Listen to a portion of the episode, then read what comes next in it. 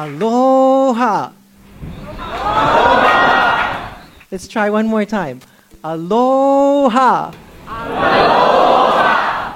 Uh, 大家好，我是 Daniel Ho. And that's all the Chinese I know.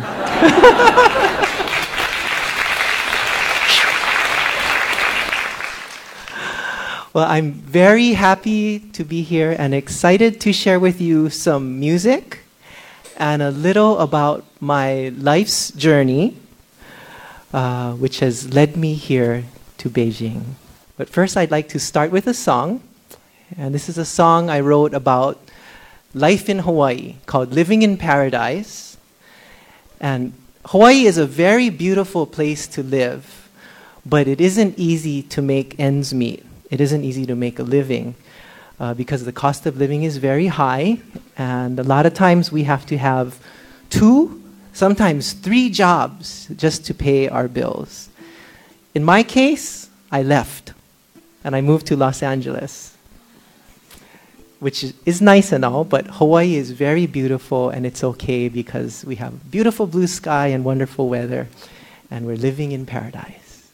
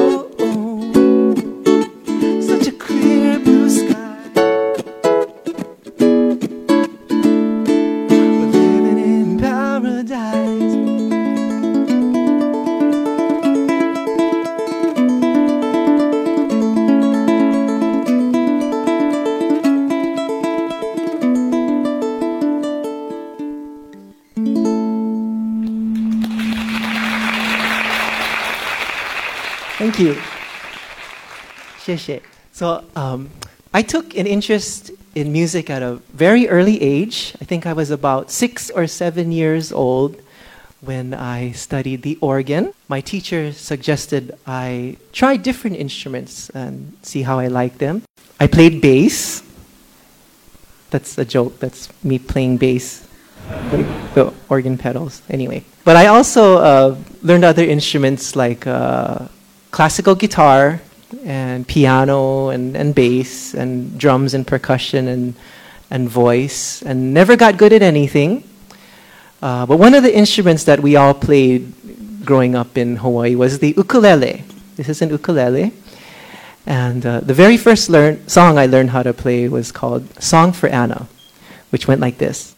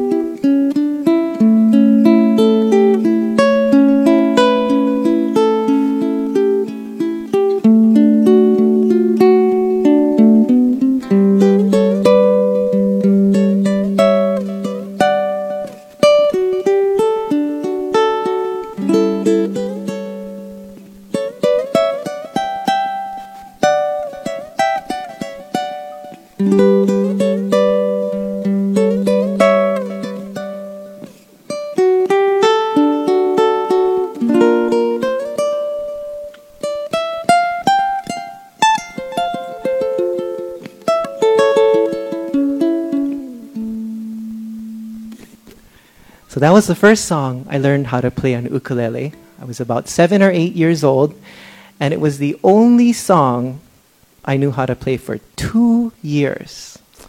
And I didn't even know the whole song. I just knew the first part of the song, and I would play it over and over and over again. And I drove my family absolutely crazy. I would walk around the house and play this song. Just walk around in circles playing the same eight bars. Because with an ukulele, you can actually walk around and practice, which is one of the wonderful things about this instrument. Can't do that with a piano. So I'd walk through the kitchen and then I'd walk down the hallway. And at the end of my hallway, there was a mirror, a, bit, a long mirror. And I'd look up, play my ukulele, and I'd see myself playing ukulele in the mirror. And I thought to myself, wow, I'm pretty cool. and it was at that moment that I realized I want to be a musician. I don't want to be a fireman or a policeman. I want to be a musician. So, around the age of eight or nine years old, I took up surfing. And uh, surfing is another thing we all do in Hawaii. And I used to surf uh, five days a week. Every day after school, my father would take us surfing. And I surfed so much, I was in the sun so much, my hair was orange from uh, sun bleached hair, and my skin was so dark. Uh, I, I'm Cantonese, so my, my skin can get very, very dark. So dark, in fact, that at night you could only see my teeth and my eyeballs. When I got to high school, I had a little bit of ability in a number of different instruments, but I wasn't really good at anything. I had the great fortune of uh, meeting this incredible band director. His name is Ray Wessinger, and he had come from Los Angeles, retired from a career at NBC, and assistant music director at MGM, where he did all the big musicals, like work with the Beatles and all these big productions and wrote music. And he played in Stan Kenton's band, which is a very famous uh, big band. And he took me under his wing and he mentored me and told me if you want to be a musician, you have to do exactly as I say. So I did exactly what he said. He said, You're not good at playing any instruments. I'm like, oh, okay. Uh, he said, so the best way to utilize your knowledge is to study composition, which means writing music. And that way you can use your knowledge in all these different instruments and put it together as a writer. And so I did, and this uh, image here is Ray Wessinger directing our high school big band. And when I was a freshman, about 14 years old, I was writing arrangements for the big band. And I really enjoyed it. So this was a very important point in my life where I went to focus. I changed the direction and I focused on being a composer. Now, there are a lot of benefits to writing music, not just playing music, but actually creating it. The first thing is you play a little more knowledgeably because you understand your instrument in context to all the instruments around you whether it would just be ukulele and piano, or if I were playing with an orchestra or a band with bass and drums and so on. I understand my instruments function and harmony and melody and rhythm. So you become a better player. The second benefit is that you're able to lead a band because you understand how all the pieces fit together. But the most important thing about being a writer is the creation of intellectual property. And intellectual property is an original song that you can publish and earn royalties for uh, when you're not working. So it's uh, what we call a passive income. Uh, as a player, a ukulele player or a piano player, we go and we do a gig and we work and we play the gig and we get paid for that performance, and then we hopefully you know work the next day. So it's kind of a dollar per hour kind of job. But with writing, we can actually earn money uh, while we're sleeping, which is very nice. My trans- transition from student to professional uh, happened in Los Angeles. Uh, I moved after high school to Los Angeles to go to music school, the Grove School of Music, where I studied film composing. And in 1990, after graduating from school, I started a publishing company called Daniel Ho Creations and started publishing music, original music.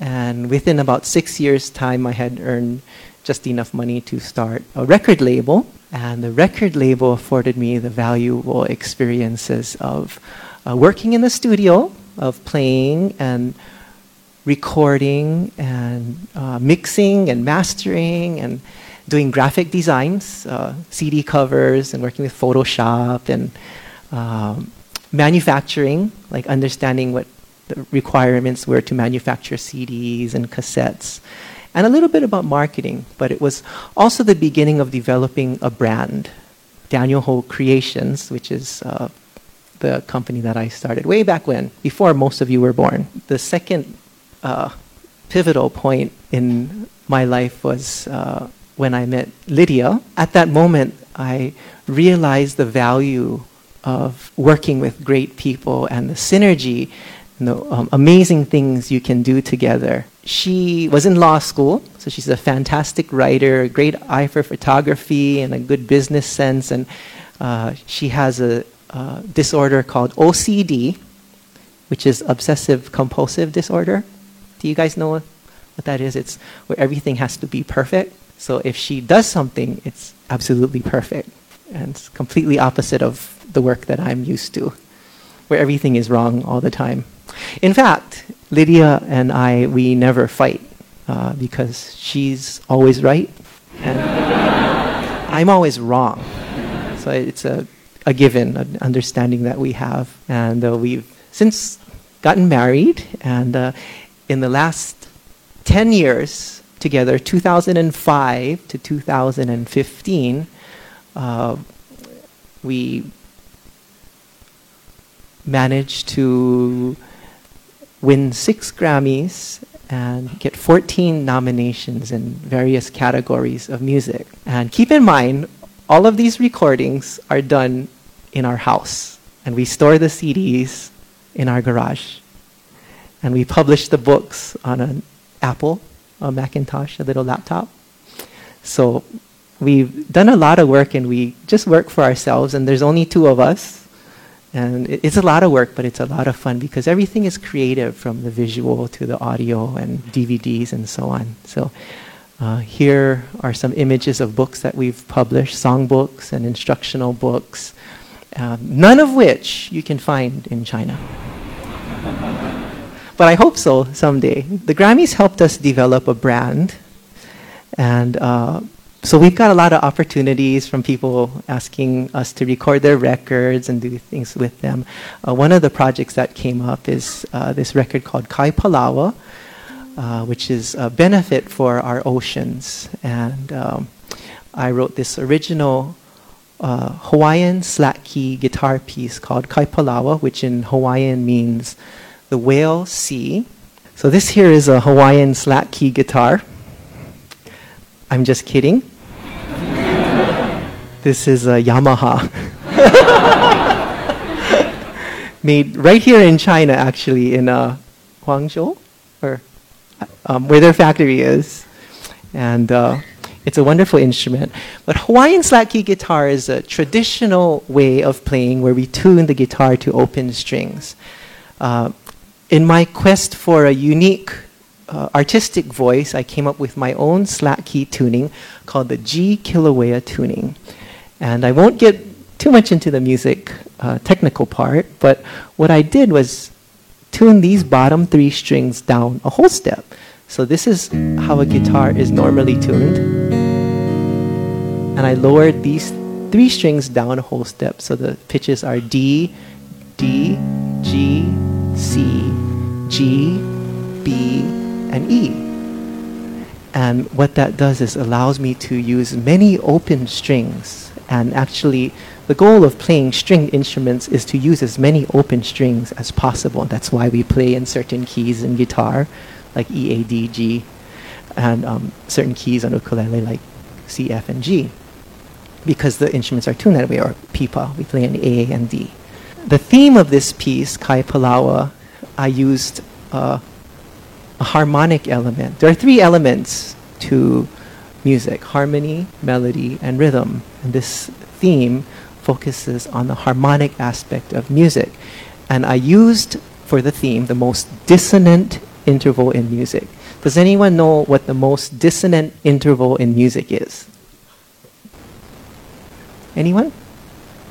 That's right, the half step. so the half step sounds like this. Hear those beats moving? That's called dissonance. The most consonant interval in music, on the other hand, is a unison. So you hear how it sounds very smooth and pretty, and this sounds kind of ugly. But within the context of a chord, a half step can be very beautiful.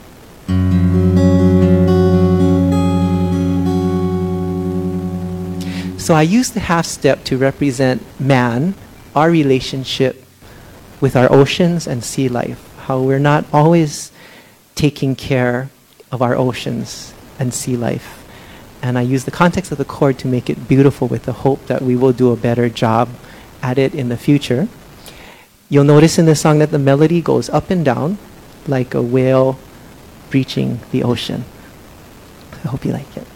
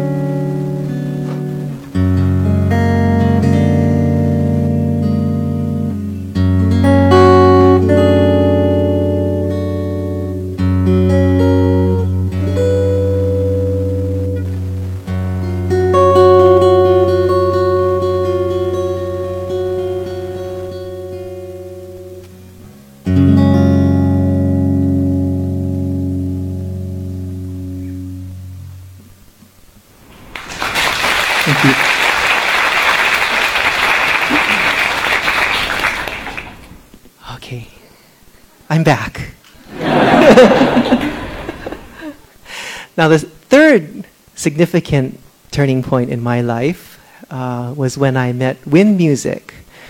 And we met through the Grammys. And Wind Music had the idea to uh, blend island cultures the island of Taiwan and the island of Hawaii. The idea is that the Austronesian people, which came from around the island of Taiwan, uh, down through all the islands and through Hawaii as far as Easter Island, uh, there's a, a real similarity in our cultures and the way we look and our music and our language and so on. They invited me to visit Taiwan for the first time a few years ago and meet many of the Aboriginal tribes. And it was an incredible experience. And we did an album called On a Gentle Island Breeze. And my role in the project was to uh, take the Aboriginal music of Taiwan beyond the shores of the island to the US and the rest of the world. And in exchange, I learned a lot about the culture and people. So it was an amazing experience. And as I had mentioned earlier, the synergy of working with amazing people, like minded people, uh, with positive energy is you can do great things together. So in the last three years, uh, together with Wind Music, uh, we were able to win three Golden Melody Awards in Taiwan and also two Grammy nominations uh, with these three projects. And if you see here in the bottom left hand corner, the movie star supermodel uh, receiving the award is uh, none other than Judy here, who introduced me. She's behind the Yixi sign. So I'd like to play for you a song, the title cut of the CD on a gentle island breeze. And this photo is of the rice fields in Taitung, the very first place we visited, uh, the island of Taiwan. And in this song, I try to score the movement of wind through the rice fields, how it blows the stalks of rice, and it stops, and it starts, and it moves in unison, and it moves in counterpoint. And so you'll hear a little bit about how the melodies move in counterpoint and and the phrasing and so on.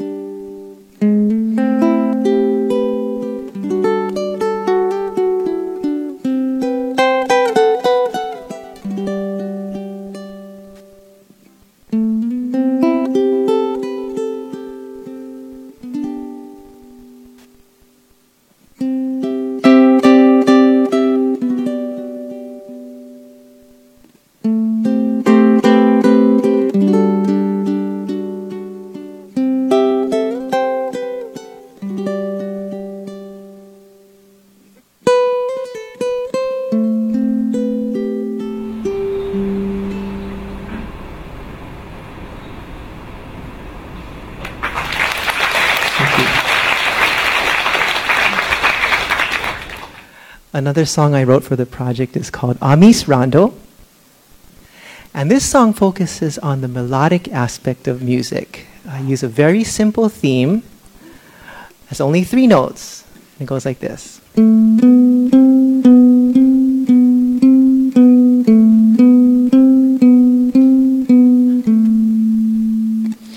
Pretty boring, huh?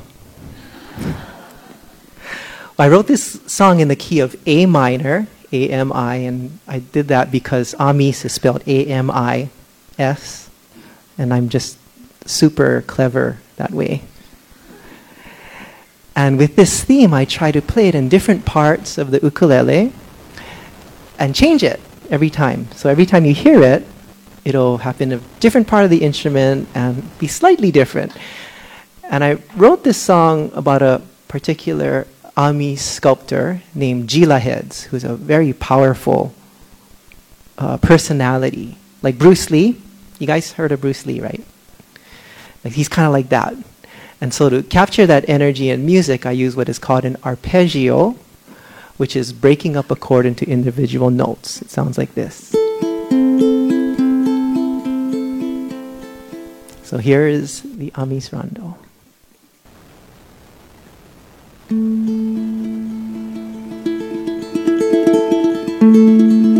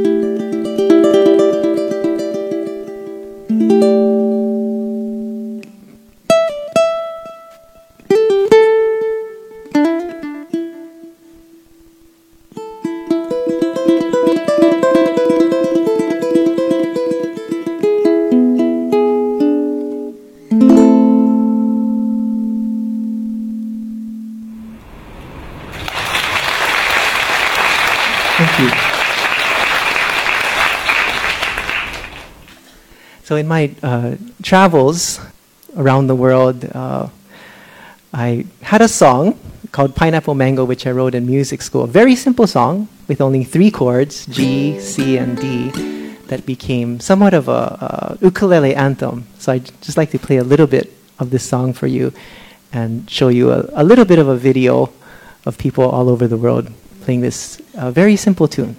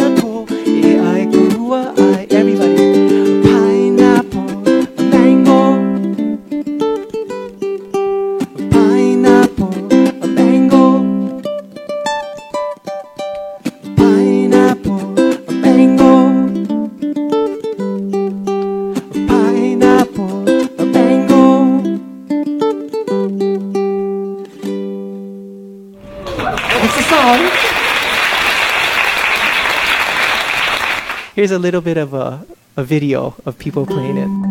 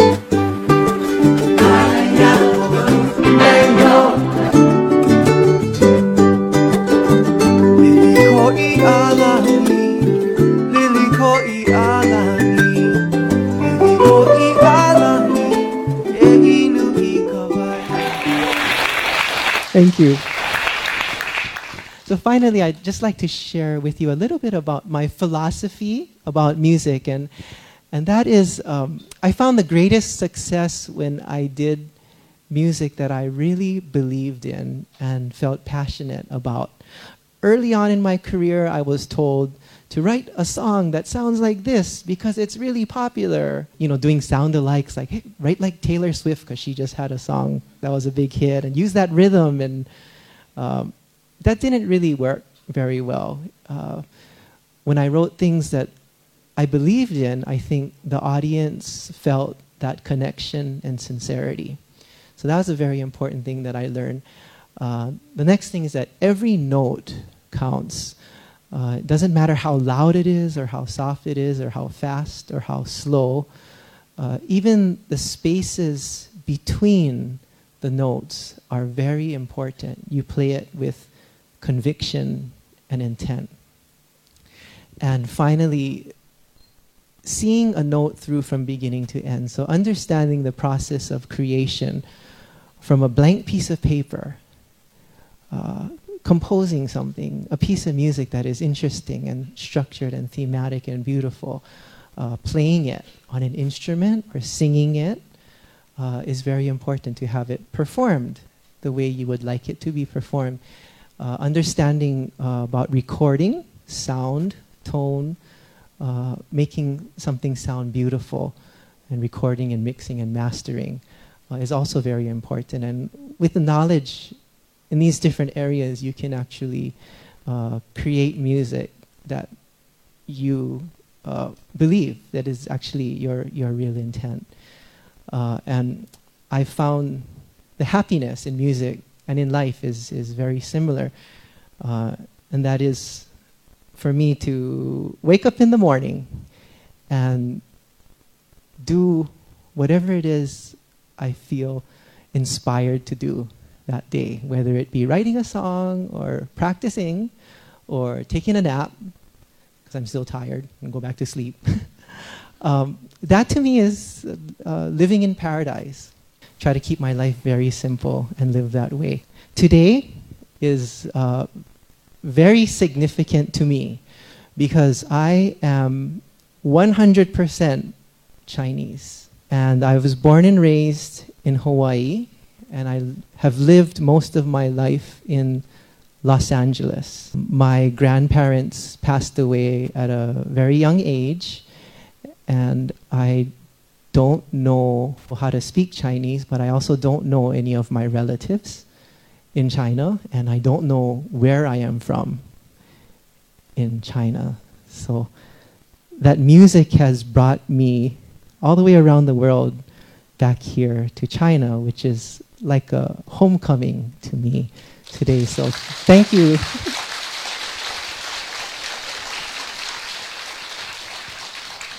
uh, thank you, Yixi, for this uh, opportunity to share my music with all of you, and thank you all for, for listening. And um, I'd like to leave you with one more song, uh, song I wrote on my piano CD. Uh, called Ekahe Malie, which in Hawaiian means flowing gently.